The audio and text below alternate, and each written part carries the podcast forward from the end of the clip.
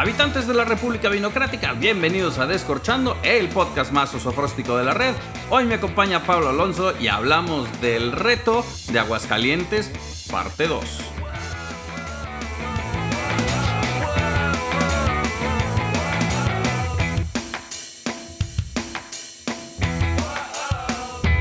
Hablar de vino mexicano es hablar de futuro, de promesas, de talentos, nuevos valores. Y si puedo hablar de una promesa, tengo justo enfrente de mí a la promesa, al Lord Aguascalientes, al rey de la uva en tierras hidrocálidas. Pablo Alonso, bienvenido a tu espacio. Gracias, Carlos. Con ese intro ya no sé más qué, puedo decir. Bueno, ya acabamos el podcast. Buenas noches. sí, vámonos ahorita que salí también parado. No hay, no hay necesidad de seguirle. Y por así decirlo, ¿tú te podrías decir el papá de Sofía? No, no, no, no, no, no. El papá de, de Sofía es realmente Ricardo. Este, Ricardo es literal el, papá de Sofía, que Sofía es la, su hija, nació hace ya casi 15 años. Este, y es una niña que aparte yo creo que nos ha inspirado no nada más a Ricardo y a Tere, que son sus papás, sino a, la bodega. Y a mí en lo particular es, este, a, lo mejor se va a chivear porque lo va a escuchar, pero es una niña que, que, a la que quiero muchísimo porque hemos compartido ya varios años con ella este, en donde de pronto, desde invitaciones a cenar de su papá, que le tocaba esperarme 20 minutos a que llegara, porque Ricardo es mucho de, de nos vemos a cenar. ¿Cuándo? Ah, ahorita. Entonces córrele. Y en lo que llegaba yo, a las pobres de Tere y de, y de Ricardo y de Sophie les tocaba aguantar al, al, moreliano viviendo en Aguascalientes que su papá se había llevado a chamear con él, este, a, que llegara. Entonces, no, ese es, eh, Ricardo y Tere son los papás. A mí me ha tocado acompañarla y acompañarlos en este viaje, donde aparte creo que, que una cosa bien, bien importante es que eh, he encontrado a un grupo de personas que son quienes están en, en este proyecto y de las que no podríamos separar a nadie, ¿no? Y, hablando de, separar o de entender, platícanos por favor o edúcanos por favor cuál es la diferencia de las condiciones de aguas calientes versus las condiciones de Parras o las de Ensenada. O sea, poniéndolas así en la misma pizarra para que entiendan, aparte de que les expliques la bodega. Primero vamos a empezar por lo primero. Preséntate, cómo te conocen, cómo acabaste en esto, en qué chambeas. Bueno, eh, mi nombre es Pablo Alonso Pérez. Este, tengo eh, nueve cosechas ya en los hombros. No, nunca me di cuenta que se fuera tan rápido esta, este tema del vino. Este, eh, me di cuenta por un amigo en común, Thorsten, que me dijo que este año era su décima cosecha. Y, y, le dije, ah, caray, vas muy rápido. Y en eso me dijo, tú el próximo año las cumples. Y, y, fue cuando me cayó el balde de agua. Este, empecé a hacer vinos de una forma muy orgánica. Este, creo que fui el primer eh, millennial que, existió y dijo yo no me veo en el mundo de Coca-Cola. El mundo corporativista. Y, me fui a Ensenada en el 2011 y, y, bueno, de ahí arrancó eh, este tema, entonces aprendí a hacer, a hacer vino como, como lo, lo, enseñaba o lo enseña Hugo, Hugo da Costa. Este, haciendo tus pininos, cargando cajas, este, no sé, todo, toda esa parte de desde barrer, trapear, que es la más importante en una bodega. Y de ahí eh, empecé un proyecto que se llama La Contra, donde aparte de ahí te conocí. Sí. Entonces ahí conocí a muchísima gente del vino mexicano. Un saludo a Itzel, a Patti. Eh, si acabamos la lista, no acabamos. Sí, sí. Eh, Itzel ahora anda chameando con nosotros otra vez. A, Patti anda en Dubai, creo. En un crucero, una cosa de Algo así. Este. Y, bueno, en ese, en ese lugar tan, tan bonito que, es la Contra, conocí este, a muchos productores de vino mexicano. También la Contra eh, me llevó a conocer a Ricardo en el 2012. Entonces, este, con cosas muy, eh, a lo mejor que van ligando la historia sin darnos cuenta, como que, por ejemplo, en la tienda de Morelia, que fue la primera que abrí, tenía eh, unas parras en la parte de arriba que venían de Aguascalientes. Entonces nunca, nunca me imaginé de esas conexiones y eran viñedos de Santa Elena. ¿En serio? Sí. ¡Wow! Y Vinícola Santa Elena, platícanos un poquito de ella. Santa Elena nace en el 2006 de, de una locura de, de Ricardo Álvarez, eh, Trini Jiménez, que va a aparecer en, en muchísimos proyectos del centro del país, y Hugo da Costa.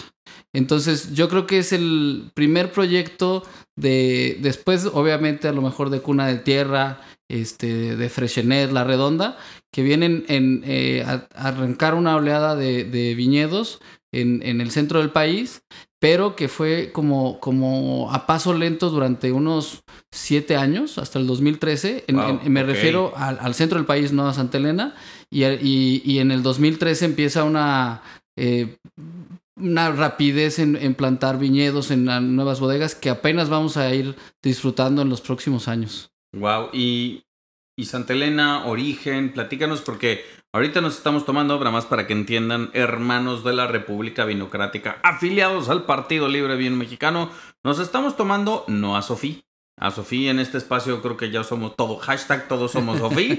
Pero ahora nos estamos pisteando una cosa muy hermosa, déjame lo saco para que tú nos expliques Digo, no es video, es audio, pero para poder platicar de qué nos estamos tomando. Para que se imaginen qué nos estamos tomando. Pues en, en el 2013, a instancias de este, Ricardo y, viendo el potencial que tenía la región, se acercan otros dos amigos, este, Jorge y Tony, y le proponen arrancar otra bodega. Este, entonces, en esa época se funda Bodegas Origen con la idea y yo creo que una visión bien interesante de que Aguascalientes no fuera una, una región o una zona con una bodega de algún loco que estaba haciendo vinos ahí, sino que se convirtiera en una región de vinos. Y en, en nace Bodegas Origen, de la mano obviamente de Santa Elena, y nuestro, nuestro gran reto en los próximos años es darle vida propia. Entonces ha, ha ido cada vez despegándose un poquito más de Santa Elena es una bodega súper innovadora porque aparte, yo sé que tú estás eh, enamoradísimo de Sofi. Este, Ricardo, no, no te preocupes, está, ya está casado este señor.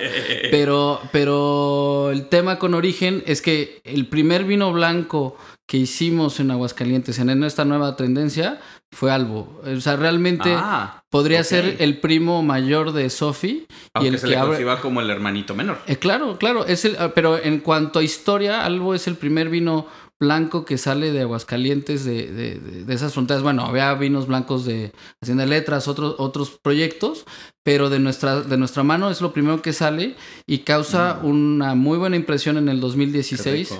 De la mano de Alexander Langlois logramos lo que no nos imaginábamos el primer año, nos agotamos el vino y, y el 2017 fue el mismo caso.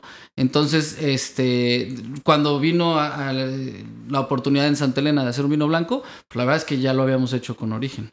Buenísimo. Y, y mm, de una vez quiero describirlo un poquito. Eh, algo blanco es un Grenache Noir, según dice la etiqueta. Eso significa que utilizamos la, eh, una variedad específica Grenache Noir o es un Grenache, Grenache es, es, un Grenache Blanc. Es, es una garnacha blanca. ¿Y esa eh, es la variedad esa de es, uva? Esa es la variedad de uva. Okay. Eh, es una variedad eh, que es poco conocida en México. Sí, claro. Este, más eh, digna o más autóctona de el ródano. Por ahí del ródano y lo tienes. O sea, es de estas variedades como el cariñán que salta de la parte francesa a la, a la, la española. española. Entonces tienes, de un lado la conocen como garnacha blanca y del otro lado como grenache blanca. Entonces había muy pocas este, bodegas trabajando con ella. De hecho, creo que fuimos en México la primer bodega en salir con una. Yo sé que por ahí andan dos proyectos ya de, de cantos. Ya metí un gol, pero sí, también tiene una. Y este y creo que alguien más trae, trae otro. San otro. Luis, no. San Luis, no, creo que no. O no laberinto, sé. una cosa de esas. No, Laberinto trae Gustraminer y otras cosas sí, sí, cierto. locochonas. Entonces, y es un vino con la nariz muy, muy floral, muy fresca, bárbara. Una nariz que te da como que estas notas a. Si viene bien poquito de la barrica, pero una parte floral bien rica, una parte de manzana, lima, algo de, de, de pasto fresco. Bien, bien, bien rica. Tiene esta notita como afrancesada, a, no sé cómo describirlo, pero como a Robbery, no, no es Robbery, es como, pues no sé, una nariz muy elegante. Porque sí. me, me, he, visto, he, olido, eh, rara vez olfateo vinos que no son de México, pero cuando he probado vinos franceses como que me da este estilo de nariz. Sí. Bien fresca y bien floral. Sí, el, la garnacha blanca o el grenache blanc ha sido un reto bien interesante este, para las bodegas porque eh, es una variedad muy, muy fina, yo lo, yo lo diría así, con una capacidad de expresión en nariz súper interesante. este, sin embargo, en la vinificación es un dolorcito de cabeza porque es súper oxidativa. Entonces, Ah, lo, lo que nos pasa es que si no la cuidamos como, como una niña, este, se te oxida luego, luego. Y eh, nos, nos hemos metido en cosas que aparte Aurelio, que es nuestro asesor enológico, este, nos pone retos súper interesantes como hacer maceraciones con piel en una variedad de oxidativa. Entonces, este... Se te reducen tres patadas. Está, está cañón. Entonces lo que buscamos es, no, mm, trabajamos con este hielo seco para evitar contacto con oxígeno. Entonces bien, bien divertido hacer este vino. Este fue el primer vino que hicimos eh, con concreto. En tanques de concreto. Este, este está hecho en, en tanque de concreto, que aparte tenemos un, un huevo concreto en, en origen. Órale, qué chido. Entonces lo, lo trabajamos durante el año y fue el primer vino que hicimos este, en barrica de, de madera. Entonces, lo, lo que es un poquito, ese sí, lo único que comparte con, con Sofi es esa parte de la fermentación y, y después ya lo soltamos a- al concreto. Órale, buenísimo. Entonces, este se vinifica, bueno, se fermenta en... Arrancamos en acero inoxidable, Ajá. nos vamos más o menos a la mitad de la fermentación y nos saltamos a barrica.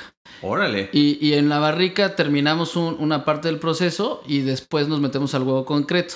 Lo- el objetivo para este 2019 es cada vez usar menos barrica porque nos está gustando muchísimo el concreto.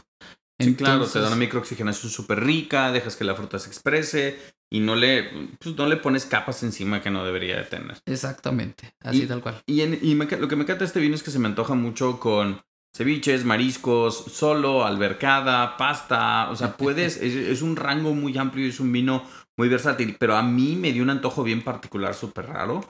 Eh, camarones agridulces estilo comida china, güey. Con esto estaría de poca madre. Un pescadito a la talla. O sea, necesito como que este bitter sweetness Ajá. que le- y le va a ir muy bien. No sé, el vino perfecto para comida china. No Ok. sé, para mí. para mí. Mira, mira, qué bueno. Este, yo no soy muy fan de la comida china, te lo puedo decir así.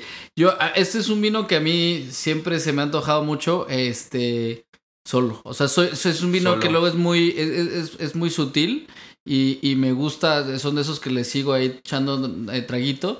Es peligroso porque te tomas una copa y luego ya, ah, caray, ya llevo tres. Entonces, son, es- esa es la... Y, la segunda botella se está Sí, destapando exacta, sola. exactamente. Entonces, no, es, es de estos, también te abre un poquito la, el antojo, ¿no? Sí, sí, sí es un vino que igual sí me veo comiendo con... eh, comida, comida peruana, o sea, estos mariscos, También. estos ceviches que tienen mango, Ujú. kiwi, fresa, pera, puede, puede jalar súper, súper, súper Eh, eh, con pera, imagínate, con, con- porque tienes una parte así como manzano, manzanosa. Manzanosa, dulzosa y, Y- y puede, la Ajá. pera le pudiera abonar muchísimo. Sí. Y hablamos, y hablamos en el episodio que estuvo el señor Enrique Tavares sentado aquí, en este espacio. Hablábamos del potencial de Aguascalientes. Entonces, ahora vamos a la segunda parte de la pregunta. Vamos a poner en igualdad de condiciones. O sea, tú pones cuáles son las diferencias del terruño, altura, uvas o las condiciones, condiciones que ves diferentes de, en comparación a Parras y Ensenada, que tiene Aguascalientes puntualmente. Eh, mira, yo lo que veo así tal cual, eh, no te puedo hablar mucho de Parras, no lo conozco tanto, pero Ensenada sí me eché algunos añitos ahí vinificando y te puedo decir que son dos mundos distintos. Eh, ¿Por qué? Porque en, en- a- Ensenada tienes eh, mucho calor, eh, un- yo de repente unas oleadas de calor que te pueden, te comprometen el trabajo que, que vas a tener en el viñedo. Tienes, en- salvo este año, una, una falta de agua y, y luego, aparte de eso, pues, hay un potencial de maduración en cuanto a la parte del azúcar, que es muy, muy sencillo llegar en el azúcar. Eh, ahora, lo que creo que está pasando cada vez más en Ensenada, te digo, este año fue muy atípico, es que la maduración se ha ido adelantando. A mí me tocó en el 2011 empezar la cosecha por ahí del 5, a- entre el 5 y el 7 de septiembre. Y para el 2015, que fue mi última cosecha ahí, estábamos cosechando el 5 de agosto. Entonces nos adelantamos un mes. Eh, ¿Por qué era esto? Porque los inviernos cada vez eran más cortos y el calor empezaba más temprano. Entonces yo creo que el reto en, en, en este, Ensenada lo, lo estuvimos platicando con, con el- la nueva persona que está a cargo de la enología en, en Monte Chanic y estoy muy de acuerdo con él. Es el manejo de las hojas para hacer sombra o Claro. para eh, permitir que la maduración del, del- del viñedo o de la uva, perdón, este, se, se dé a la par de la maduración fenológica. Este, ¿Por qué? Porque si hagamos de cuenta que el azúcar va por una carretera, la autopista de cuota, y, y la maduración eh, fenológica sigue yéndose por la libre. Entonces, lo, lo que buscamos en la enología generalmente es que las dos lleguen a la misma hora al, al pueblo. Entonces, cuando vas por un lado con uno y el otro es muy complicado. Y en, en Aguascalientes, yo lo que percibo son otro tipo de retos. Yo era de los que creía que hacer vino en Aguascalientes iba a ser súper complejo, eh, pero creo que también te pone a pensar más en cómo va a ser el año y empezar a trabajar el año desde enero. Entonces, ¿qué- lo que estamos haciendo nosotros es trabajar para que el viñedo llegue con un cierto estrés hídrico desde eh, el arranque. Entonces, lo, lo que hacemos es reducir la cantidad de agua que vamos a agregar hasta el final para que cuando llegue la temporada de lluvias, cuando llegue, sea una necesidad para el viñedo y no un, algo que sobre. Entonces todo nuestro enfoque durante el año es eh, hacia la maduración de la uva, pensando en que necesitamos lograr que el, que el viñedo se, se meta en un estrés hídrico por falta de agua, más allá que el estrés de calor que tiene en Ensenada. Entonces estamos hablando de que eso te va a reflejar en la copa, vinos con un poquito más la acidez, más enfocados a la acidez, menos a esta fruta tan intensa, o cómo lo podrías Sí. definir. Yo, yo lo que he descubierto son, y, y- y te lo podría decir, revisen lo- cualquiera de los vinos que estamos haciendo en las dos bodegas, tienes expresiones varietales súper definidas. O sea, si te dicen este es Merlot, dices, ah, sí, sí, y este es este tempranillo, luego, los, los diferencias entre ellos. Entonces es bien padre trabajar con esas variedades bien definidas en nariz. Eh, luego, por- del otro lado, en boca, ¿qué, eh, qué es el reto? Pues encontrar esa maduración, no en tanto en, en- en los verdores, porque madura muy bien la fruta en cuanto a taninos, en cuanto astringencia, sino en el, la- el balance de la acidez. Lo que nos pasa es que el, el- contenido alcohólico que tenemos en la región Ajá. es mucho más abajo. Ok. Entonces, lo que tenemos que lograr es que la acidez también esté abajo para poder ecualizar Para que se te equilibre. eh, todo lo, lo que estamos buscando. Entonces, la acidez salta un poquito más porque tienes más frescos los, los vinos. Y sí, si es en, en la, en la sensación en boca, yo diría que es el, el mayor reto. Ok, ok, ok, ok, ok. Y entonces, respóndeme esta pregunta. ¿Por qué la gente le huye a la acidez en los vinos? ¿Por qué- ¿Por qué es este Sí. monstruo que le tenemos miedo? Acidez, amargor, agruras, dolor de cabeza. ¿Por qué, tan- por qué le sacamos tanto la, la vuelta? Yo, yo creo que es porque no la hemos aprendido a reconocer como una cualidad.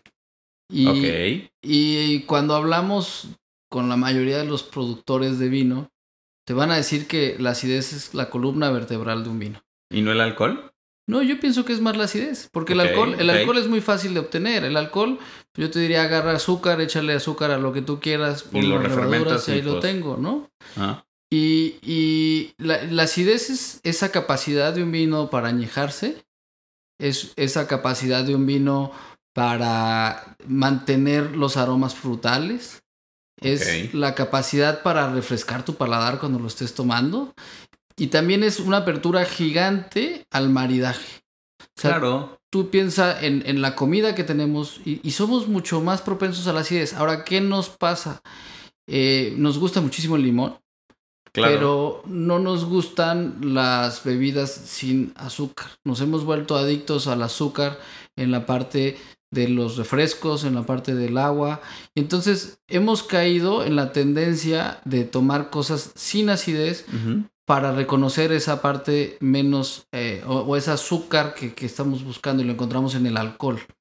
Entonces yo creo que es un poquito un tema de, de irnos acercando poco a poco a la acidez. Obviamente, que, ¿cuál es nuestra responsabilidad en el centro del país?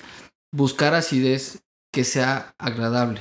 Que no sea desbocada o desbordada. Claro, claro, que te, que te invite a tomar más, que te invite a probar con algo de comida, que te invite a, por ejemplo, ¿qué, qué, qué puede ser la ventana de la acidez? La, la ventana al aguachile, que, Claro. que, que te permita refrescar ese picorcito, ese limón. O hasta algunos quesos muy cremosos, por ejemplo, yo pondría eso como ejemplo, un buen vino blanco con una acidez súper firme, súper bien estructuradita, Le pones unos buenos bris, camemberts, cosas que están más cremosas y te Y- ayuda súper bien. Y yo creo que en el futuro, si estamos ahorita, este, algo que, que no, ojalá podamos detener, pero no creo que podamos regresar, es el calentamiento global.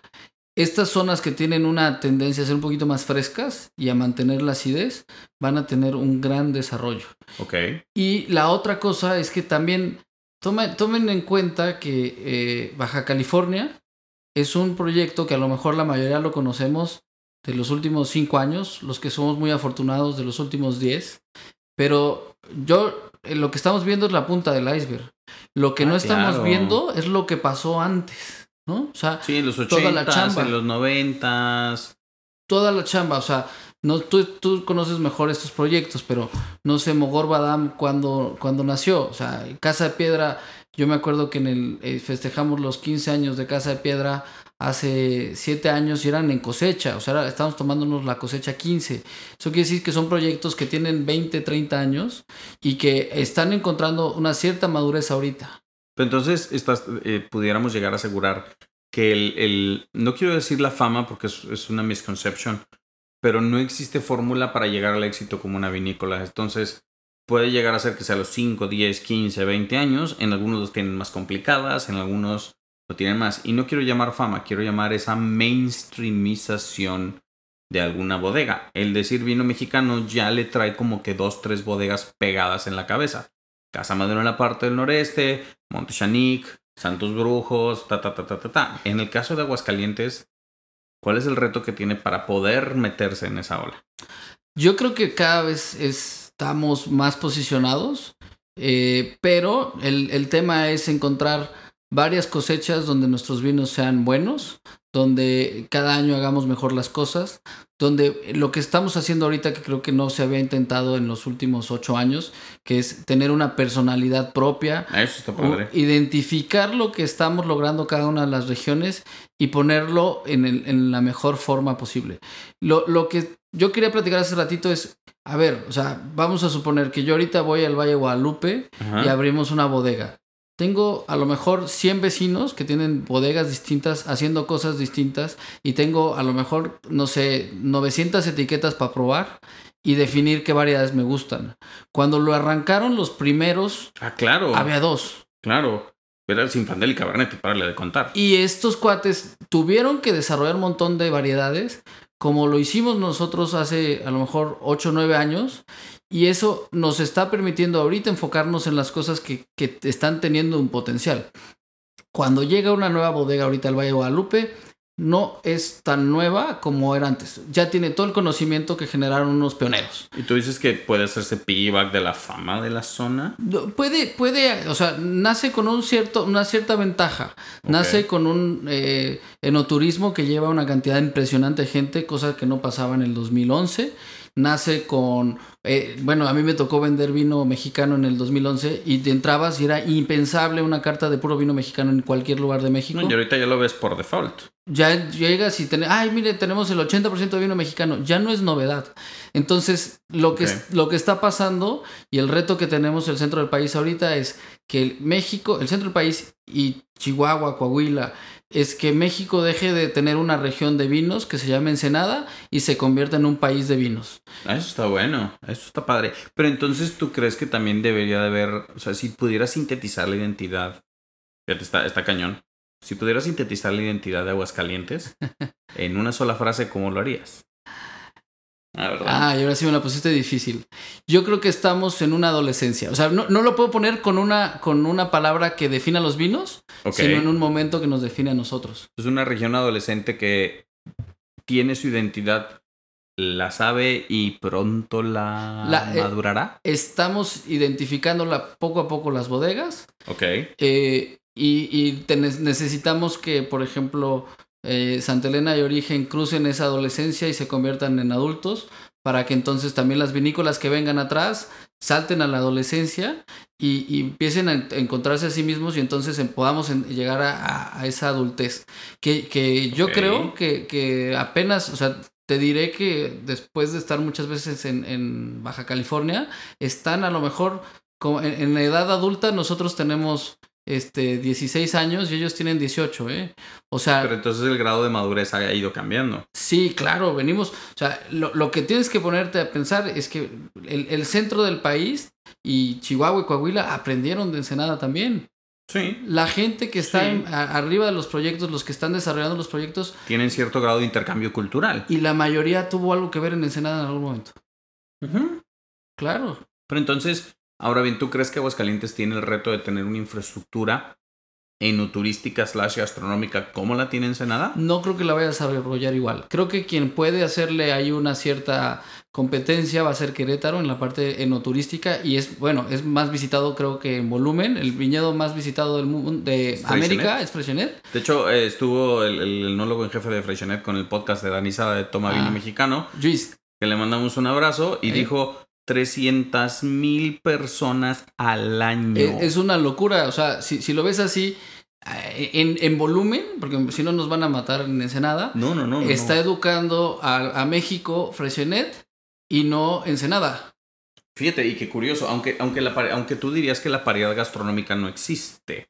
Si bien a bien, la, eh, no quiero, no quiero sonar muy miope y ni, ni muy reduccionista, pero la gastronomía queretana como tal, plasmada en la ruta del vino de Querétaro, dista mucho, pero diametralmente distinto de lo que se da en Ensenada. Porque ahí es una cocina que es, es como que este terreno bendecido que tienes mar y viñedo. Entonces, imagínate que la, la cocina, la, esta, esta herencia o esta generación pujante de chefs se trasladara o hubiera esta misma generación de chefs muy relevantes que están haciendo las cosas en Querétaro y Aguascalientes, pues otro, otra conversación estaremos teniendo.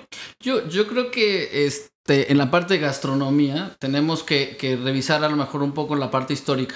Y entonces encontrarás que hay un montón de, de gastronomía mucho más arraigada a nosotros y que muchas de las, eh, a, a lo mejor eh, lo que han hecho en, en Ensenada es, son algunas técnicas de comida francesa con ingredientes mucho más de, de estilo mediterráneo, por decirlo así. Y, y con cierta eh, eh, mix ahí Tuviste influencia, pero est- estás de acuerdo que la cocina de producto en Ensenada es también lo que le ha dado el, el- el empuje. Muchísimo, muchísimo. No puedes imaginarte la existencia de Ensenada como es ahora sin, Sin la gastronomía, sin los restaurantes. Sin Drew, sin Diego, sin Alcocer, Mm, sin no. Jair, sin, sin, sin Tregallini. Pero, pero yo creo que entonces en la diversidad va a estar lo bonito de, de estas rutas, porque a lo mejor, vamos a suponer, no puedes ir a comer al restaurante de Roberto Alcocer, pero sí te puedes lanzar a comer con la cocinera tradicional de Guanajuato que te hace unos guisos tremendos, pero nosotros tenemos que revalorar esa cocina. Y en Ah. Michoacán tenemos un ratote, porque yo soy moreliano, haciendo un congreso de... eh, Morelia en Boca. eh, Morelia en Boca no, pero aparte, antes de Morelia en Boca, existe otro evento que es eh, un congreso de cocineras tradicionales.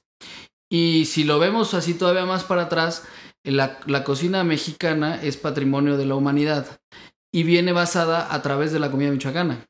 O sea, ah, ¿en serio? el, el- el estudio que se hizo para lograr que, que fuera patrimonio intangible de la humanidad la cocina mexicana fue en, basado en la cocina michoacana. Y no fue la oaxaqueña. No, no, no. Wow, ok, Ah, ok, ok. ok. Ahora, entonces, esto eh, se va a poner divertido. El problema de esto es que ojalá vivamos los suficientes años para ver qué pasa en... Imagínate que vamos a estar hablando de vino y de comida en 30 40. años, 40 años. Sí, y, y- y me refiero a esto porque alguien, alguien tuvo el- la muy mala fortuna o el muy mal acierto de decirme, Carlos, es que Ensenada tiene los días contados. Y probablemente, probablemente los tenga. No hay un doomsday, no hay un día D para Ensenada como región productora. A menos yo no he leído un estudio que fehacientemente, científicamente y estadísticamente compruebe que el 30 de agosto o el 29 de febrero de 2050 Ensenada llega al punto de no retorno. Y lo platiqué en el, en el- en el podcast pasado. No la hay. Ahora bien, que pueden darse las condiciones para que llegue más pronto que en otras regiones, pues tampoco tengo el, el- el- así la certeza estadística, pero pareciese que pudiese llegar. Yo, yo espero que no. No, yo tampoco, yo tampoco Imagínate- espero, espero que no. La tristeza que sería. Ahora, ¿qué creo que está empezando a pasar en el Valle? Este, es tanto el éxito del Valle en los últimos años que hubo una presión adicional que es la presión turística y que en, cierto, en cierta forma está uniendo, por lo que vi ahora, eh, eh, a la gente del valle a cuidarlo. Entonces puede ser la puerta que ahorita el, gran enemigo que, que, ven en el turismo, que yo no creo que sea el enemigo, sino tienes que entenderlo, ordenarlo y tratarlo a tu favor. Ah, claro. En el, en el tema del agua, hagas lo mismo, lo ordenes, lo, lo entiendas y, y, te vuelvas este súper eficiente. O sea, hay cosas que, por ejemplo, nosotros estamos haciendo en el viñedo que, instalamos, eh, tenemos fotos satelitales y sensores y con eso estamos reduciendo más o menos el 40% del riego que manejamos al año. Entonces, si lo voltean a ver, lo que pasa es que yo siento que, que Ensenada tuvo durante muchos años condiciones tan favorables que, que, que a lo mejor pues estaban tan cómodos que dijeron, bueno, vamos a ver nos podemos seguir así, pero el yo creo... El enfoque romántico en vez del enfoque técnico. Entonces yo creo que lo que va a pasar en el mundo en los siguientes años es que no hay una zona vitivinícola en el mundo... Que no esté tecnificada. Y... Y, que no tenga retos nuevos.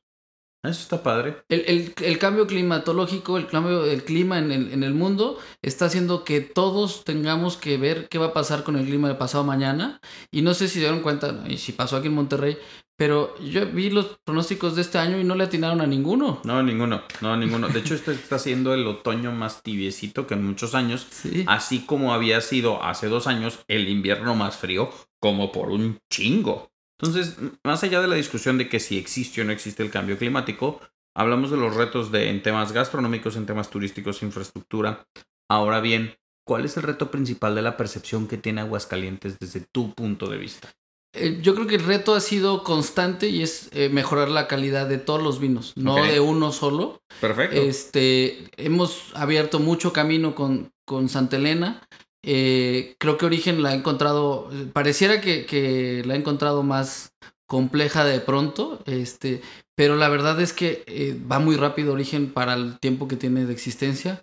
Okay. Este, empezó a haber confianza en los, en los, en nuestras vinícolas, o sea, ¿Qué pasaba? Bueno, antes nadie nos quería comprar. Eh, últimamente tenemos distribuidores muy buenos, gente que está apostando por nosotros, claro. como apostaron en su momento por Ensenada. Entonces, yo creo que el, reto ahora es que la mayor cantidad de vinos que salgan de Aguascalientes sean buenos. Y ya están apareciendo en el medallero, ¿verdad? Claro, pues e, este año, mira, tenemos tres años que, que participan eh, vinos en el concurso México Selection, del concurso de Mundial de Bruselas. Este, y creo que es una, una buena medición de lo que está pasando. El primer año del concurso tuvimos solo una medalla. El segundo año tuvimos dos, como Aguascalientes, porque aquí es ponerse la playera Aguascalientes. Y, y en el tercer año estábamos teniendo ocho. Ah, caray. Eh, entonces, Eso ya es un reconocimiento de la calidad que Claro, aparte, eh, eh, ocho quiere decir que nos pusimos en cuarto lugar. Y en cuarto lugar quiere decir que el primer lugar lo tiene Baja California el segundo lo tiene Coahuila, el tercero lo tiene Querétaro y en cuarto está Aguascalientes. O sea, le ganaste a Zacatecas y Hidalgo. Zacatecas sacó una. ¿Y Chihuahua? Chihuahua creo que andaba en una también. No, a, ver, eso es cuando te... Y, ves la cantidad de kilómetros que, que, es Aguascalientes y empiezas a dimensionar. Ahora, Aguascalientes llegó a tener 13.000 hectáreas de viñedo. Que fue parte de la cuestión histórica de que se arrancaron y se quemaron todas. Eh, en gran medida eran viñedos para este brandy jerez. brandy, jerez, había algunos vinos, pero aparte, pues es una condición, eran los dos lugares más productores o los tres lugares más productores de vino, para, ya sea para brandy o vinos este, tranquilos, eran este Ensenada, este, Aguascalientes y Coahuila. Entonces, eh, eh, ahora, que si tú vas a Aguascalientes, que nos ha pasado, es chistosísimo eso, que las calles se llaman, hay una calle que se llama eh, Viñedos Santa Elena, Viñedos Leal, Viñedos, de todos los viñedos que hubo, y hay una, en el centro hay una cava que es la cava Domecq, de toda la industria que hubo este, vitivinícola. Pero entonces, ¿estás de acuerdo que no quiero, no quiero tildarlo como el renacer de Aguascalientes, pero pareciera a todas luces que es el renacer enológico de Aguascalientes? Claro, no, esto, esto no es novedad. Entonces yo creo que lo que tenemos que hacer es convencer a la gente con vinos de calidad que, pueden encontrar en Aguascalientes un, vinos distintos con mucha personalidad. Ese es el reto. Ándale, vinos distintos con mucha personalidad. Y hablando de personalidades, eh, quisiera que también, más allá de la comparativa en términos de tierra y agua, sí hay, un, sí hay una distancia considerable entre Aguascalientes y lo que sucede en Ensenada. Pero más allá de los aspectos técnicos, hablamos de los aspectos en boca.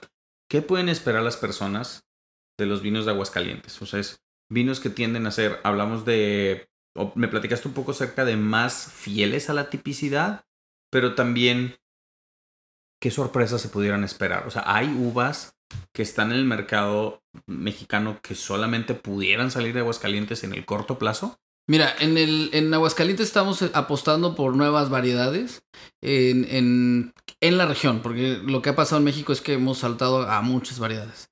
Entonces, tenemos Nebbiolo, tenemos un Nebbiolo que se llama Clon Rosé. El Clon Rosé es el Nebbiolo más cercano al Piamonte y son entonces, hagan de cuenta que es un Nebbiolo en, en tonalidad mucho más parecido a lo que encuentras en un Pinot Noir. Son más este, ligeros, un poquito más eh, De vista, sí, más transparentes. Y, y, se está expresando de forma preciosa. O sea, hicimos una cata con un grupo de amigos que, que son sommeliers pues, conocidos. Y al final de cuentas, este, lo que hicimos fue poner eh, Nebbiolo italiano, Nebbiolo mexicano. Y era un poco para explicar lo que estaba pasando. Y entonces cuando hicimos la cata dijeron, es que este se parece más a Italia. Y pues sí, era un poquito la, la idea de eso. Así, es, divertido porque es entonces poner un poquito de, sal y pimienta al tema del Nebbiolo en México. Este, sé de una bodega en el, en el Bajío, porque aparte yo creo que tenemos que pensar mucho eh, más en el Bajío como una zona productora, hay bastante similitud. Y entonces, lo que tengo entendido, Cuna de Tierra está trabajando con, con los dos Nebbiolos. El Nebbiolo de Ensenada y el Nebbiolo que tenemos nosotros se va a poner divertido eso. Porque, está padre. Sí, claro, claro, está divertidísimo. Y luego tienes este un enfoque súper natural hacia los vinos espumosos, obviamente desde Querétaro, y un enfoque natural a los, a los vinos blancos. Entonces, donde se está volviendo eh, muy interesante también es los vinos blancos. Los vinos blancos vas a encontrar variedades como Macabeo, Garnacha Blanca que estamos probando hoy, este, por ahí dos, tres locuras, Viognier. Hace poquito hicimos un, conseguimos un viñedo de, unos amigos, este, que, que, tienen un poquito de Riesling. Eh, Riesling. exacto. Órale. Riesling, encontramos Silvaner, que nadie lo va a conocer pero el, también hay un poquito... La parte alemana, la ¿no? Exacto. Entonces, pero el Riesling fue una sorpresa total. Este... Un Riesling tipo Alsacia, así seco, bien hecho. Súper, súper. Acabamos, acabamos, bien contentos con eso. Entonces, yo creo que vamos a, a, ver eso, una especialización de las zonas. Y yo, lo, lo, como lo vería este, a México, es como te decía hace ratito, y a lo mejor mandamos otros saludos, ¿no? O sea, para ponerlo más fácil, una nación de vinos. Y en nación de vinos, en lo que me refiero yo es, eh, imagínate Francia siendo únicamente Borgoña. No, pues no da. O Burdeos. Entonces, o, o este, España nada más con Rioja. Entonces, ¿qué está pasando en México? Que tenemos ese regalo ahorita de que tengamos diferentes regiones con vinos muy distintos. Y, y, resumiendo en la parte de los tintos, porque seguro van a decir, y bueno, ¿y los tintos que encuentro? Pues mucha frutalidad, muchas flores también en los vinos que tienden hacia la floralidad. O sea, ahí es donde es bien sencillo catar un vino y decir, ah, este huele a Jamaica. Y, y aparte se vuelve divertido, un vino que huele a agua de Jamaica, ¿no? Este, y, y luego encuentras un poquito, unas tanicidades muy bien trabajadas el nivel de maduración fenológica que tenemos es una locura. Nosotros la estamos midiendo con gente de España y nos dijeron, oye, a ver, lo que me estás mandando es algo, una maduración que no encontramos más que en zonas este, francesas, tal, tal. Entonces yo creo que el aprendizaje es lo que nos va a llevar a, realmente entender nuestro, nuestro potencial. Entonces, y también, eh, sobre todo es bien curioso que hablas de esta, el potencial. Pudiésese que existiera una bodega en Aguascalientes, en el Bajío, que se enfocara a puros blancos world class? Yo espero que sí. Es que creo que ese es el, gran reto y yo lo vería como un buen golpe en la mesa decir, aparte de que México tome más blanco, quisiera ver una vinícola así 100% de blancos. Sí, yo creo que sí. Es, es un proyecto que debe de llegar.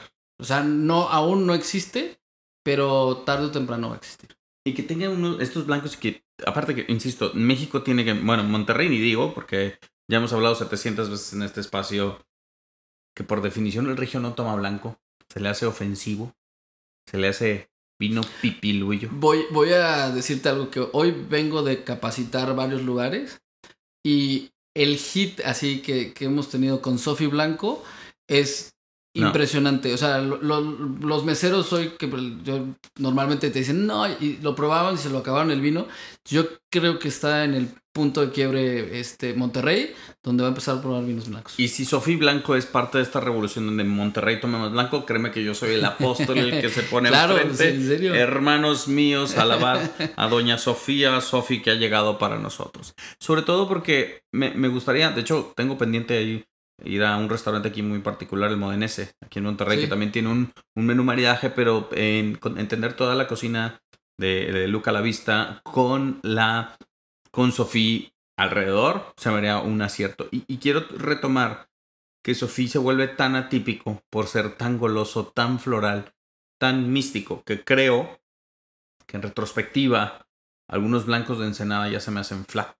Con todo el respeto y todo el cariño que hay a todos algunos productores, pero después de haber probado Sofía Blanco, la próxima vez que vaya a Ensenada me voy a llevar unos de Sofía Blanco para que vean de qué estoy hablando, porque no es de a gratis. No, no, no seas así, mejor los invitamos porque si no van a decir que estás, que estás pagado. Este. Ay, si no será la primera ni la última, güey. no, mira, yo me acuerdo mucho de cuando conocí Montechanic como vinícola, ¿no? Tardé años en, en llegar a la bodega. Este, eh, unos, sus vinos que, que más recuerdo de, de, que me causaron impacto eran sus blancos. No tengo mucho sin probar sus vinos blancos, pero yo creo que si, si van por ese camino están haciendo muy buenos. Pero, porque me acuerdo que tenían un cosecha tardía espectacular este, un Sauvignon Blanco que era de, Viña Cristel, creo, muy buenos. Y, lo que yo creo que está pasando así, literal, en el valle, es que, por lo que me han platicado, hay una falta de uva blanca por el calor que se presentó en los últimos cuatro años. Y, ese calor es lo que te convierte muy difícil manejar a la, uva blanca y el sol.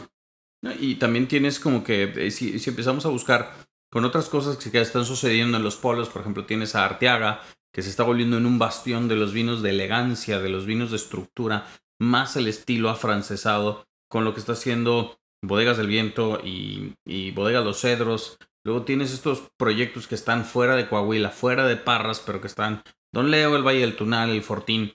Entonces se está volviendo, como dices tú, yo no lo había visto, pero la riqueza del vino mexicano como tal, de punta a punta región o a zonas, se está ampliando de manera drástica. Y lo, y lo padre es que ya el branding, y tiene razón, ya vamos a empezar a hablar de vino mexicano, repartiendo Ensenada, Aguascalientes, Querétaro, Zacatecas y tal. Es que creo que es cuando realmente vamos a empezar a hablar de vino mexicano. Antes estábamos hablando de vino de Ensenada. Y en el momento en que, en, que ahora vamos a hablar de, de, de conocer a México a través de sus vinos va a ser posible. O sea, vas a poder entender que a lo mejor esa robustez que encuentras este en, en decías en Coahuila, en, Coahuila, en, en, la parte de Arteaga. De Arteaga, en, en la parte de Arteaga es porque así es el clima de allá. Y entonces te va a hacer poder viajar un lado al otro y, vas a encontrar que, que, sí podremos decir, bueno, imagínate a México cuando viene un, extranjero y le vamos a dar un viaje por la geografía mexicana en el Y con la gastronomía que le acompaña. Claro. Eso, eso, estaría padrísimo porque ahora sí ya se pueden echar un tiro. Por ejemplo, para este vino, yo sí podría servir un ceviche típico Ensenada con un vino de aguas calientes. Págatelas. Y ya, y ya empiezas a meter así sal y pimienta. Esa es mucha sal y pimienta, pero. Está bien, está bien. bueno, está padrísimo. Y, al final del día, como, como, como dices tú, que hay ciertos focos de brillantes lo que está sucediendo. Por ejemplo, Dolores Hidalgo y Zacatecas a mí se me hacen underrated, underviewed, pero underdeveloped también, porque están empezando a desarrollarse más allá de, este, ¿cómo se llama esta? Cuna de tierra. Cuna de tierra que se vuelve un bastión, pero también una apuesta. Pero tienes otras bodegas que a lo mejor han pasado de noche. Por ejemplo, bodegas de Cote, en Querétaro, ahora que estuve allá, no me di el tiempo, pero me mandaron las fotos de, la arquitectura y de la sala y de lo que están haciendo y dicen, ah, caray, no es nomás billetes, están poniendo los billetes y las cosas donde se están haciendo. Y ya no se reduce a vinícolas bonitas, que eso también, para bien o para mal, juega en la visitabilidad de la, de la bodega, el approachability o el touristy aspect que tenga. Por ejemplo, una cosa que me llamó mucho la atención y es de admirarse, lo critiqué de manera medio sarcástica el lunes en un post el lunes pasado, para cuando escuchen esto, es pues poner un columpio en una vinícola se me hace un gran acierto. Porque la gente se va a tomar fotos. pero no se les olvide que al campo se va a trabajar. Entonces ves la foto de la chica en cada perfecta, como dijo mi esposa, pelaza, maquillaza, piernota, faldita, taconazo, cortando unas uvitas. Y luego ves al, don, don, Pepe, el que está al lado todo batido, sudado, con una playera de los Broncos de Denver y todo así, todo. Y él está cortando 20 cajas. Entonces, es un llamado para que no se pierda el glamour. No estoy diciendo que se pierda el glamour, pero que tampoco se vuelva inconsciente hacer un viñedo turístico de ornato. No se nos olvide que hay mucho trabajo detrás. Que el vino es un producto agrícola, es un producto alimenticio y es un producto de una soberana chinga que se mete. Porque no es nomás ir a cortar una ramita. Yo creo que en el momento en que en México entendamos que el vino es la consecuencia del trabajo en el viñedo, lo podremos valorar como lo que realmente es. En, este momento, y, qué bueno, porque se necesita, es, es algo muy fashion, es algo donde ahorita es súper cool ir y tomarte una foto. La cantidad de bodas que ha habido en Ensenada en los últimos 10 años ha crecido. El otro día me dieron este, así este dato así muy por encimita. Se ha triplicado año con año. año con año ha crecido y crecido y crecido a tal grado que ya hay fechas adelantadas por año cubierto. Claro, no, no es una locura. Ahora, yo me acuerdo, te digo, ¿por qué me da gusto? Porque yo me acuerdo en el 2011 que, que invité a mis amigos a que me visitaran al Valle de Guadalupe y pues todavía no era fashion, entonces no fue nadie. Y, y ahorita los veo y así me dicen, oye, quiero ir, está padrísimo. ¿Cuándo vamos de nuevo? Y, dije, y, sí digo, ¿sabes qué? Qué mensos, porque en ese entonces era gratis, yo tenía donde que se quedaran y, y estaba yo ahí, ¿no? Pero lo, lo, que yo espero que pase es que poco a poco el, el vino se vuelva más cotidiano en nuestra vida. Eso está bien. Y, sí, esto, esto, esto, coincido mucho contigo en el momento en que se vuelva cotidiano, sabremos que no te necesitas tomar 20 fotos para eh, cuando vayas a un viñedo para presumírsela a tus amigos, porque pues también ellos ya fueron. Este, y... Pero pues es para Insta. claro. Lo que hablamos ahorita en el corte. Sí, claro, claro. Entonces, ahorita es muy, está muy bien visto en, en, en los medios sociales que, que realmente estés en un viñedo. Ahora, ¿qué creo que va a pasar? que finalmente, ojalá los proyectos que tengan mayor calidad en los vinos sean los que permanezcan y que los que están buscando el turismo se dediquen al turismo, no tiene nada malo, pero que en el tomar del día a día de la gente que nos gusta el vino prevalezcan los mejores vinos. Eso es ojalá lo que pase. Y sobre todo que se cotidianice, vamos a ponerlo entre comillas. Lo, lo habla Humberto Falcón en varios episodios atrás. De esto de pues el, el grenache con, o el tempranillo con cortadillo. Entonces decía, bueno, sí está bien, pero no es para tanto, pero en tener esa correlación que no necesitas ir a un restaurante muy fastuoso, no necesitas ir, yo por mí mejor que vayan, que vayan a un restaurante, pero que, que los clientes hagan esta, este ejercicio de estoy parado frente a un anaquel, un miércoles, un jueves, quiero cenar con mi prima, mi esposa, mi novia, mi pareja, mi camote, mi ponedor, mi proveedor de la caricia, me vale grillo quiero una botella de vino que cueste tanto y lo voy a marear con tanto. Y poder hacer esas pequeñas inversiones de 300, 400 pesos que te reditúen en una experiencia. Porque, desafortunadamente, tu paladar no sabe diferenciar de 300 a 800 a 3000 a 10000. No sabe diferenciar. Tú le asignas el valor. Y si yo te quito la etiqueta si yo agarrara, fíjate, un día vamos a hacer un reto, vamos a agarrar algo, vamos a agarrar a Sofía, le vamos a poner una etiqueta mal traducida en alemán y la vamos a servir o en francés y les vas a decir cuesta 3 mil pesos. Oh, sí, buenísimo, carajo, qué vinazo. No, es un vino de Aguascalientes, cabrón. Pues así, así servíamos el vino de Aguascalientes hace unos años. Lo que hacíamos en las ferias era mantenerlo abajo, que no vieran la etiqueta, que no supieran de dónde éramos. Lo probábamos, les encantaba y después, no, ¿y dónde es el vino? De Aguascalientes. Ah, ah, ah, pero es que yo pensé que era de Baja California. Muchísima gente aún cree que Entre Líneas es un proyecto de Ensenada. ¿Y no? Eh, no, es un proyecto nuestro. Eh, este, nos ha pasado muchísima, muchísimas veces que todavía creen que somos un proyecto en, Baja California, porque ya es, ya es mucho más cotidiano nuestro proyecto. Creo que el, el tema de esto va a ser eh, poco a poco quitarnos tabús, pero, pero no, no, no estás viendo algo que no haya pasado antes. Antes, pues, traer un vino de México era como mal visto. Entonces, conocí un, conocí un chico que está distribuyendo vinos mexicanos en Suiza.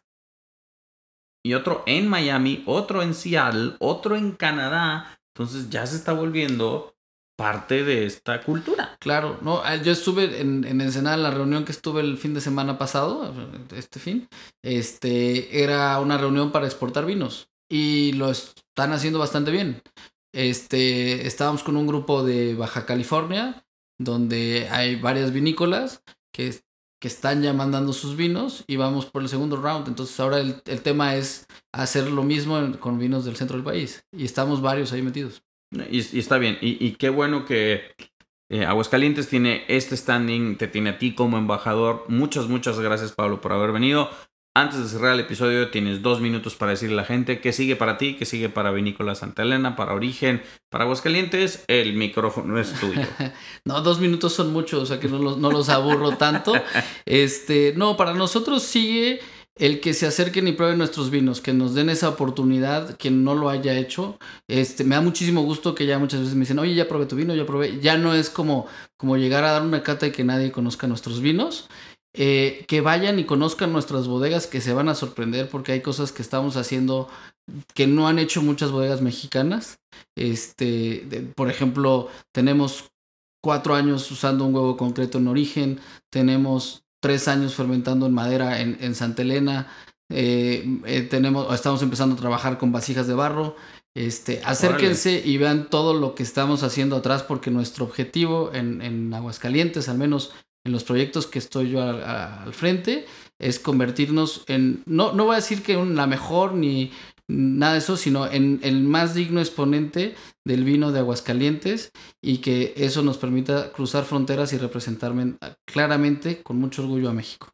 Excelente, pues ya así como lo dijo como tal, habitantes de la República Vinocrática afiliados al Partido Libre Vino Mexicano, este fue un episodio más de Descorchando. Se despiden de ustedes, sus amigos Pablo y Carlos, el sosofróstico, and the buen Hunter Solares. Nada más un recall, aviso parroquial, nadie le atinó al último episodio. El episodio pasado hablamos con Lucía García de una uva que estaban plantando y es la uva Graciano. Como nadie latinó, en Parras está plantando Graciano. Pero como no latinaron, pues me pistaré su botella. Este ha sido un episodio más de Descorchando. No nos podemos despedir sin pedirles hagamos patria, tomemos vino mexicano de la región que sea y digamos salud. salud.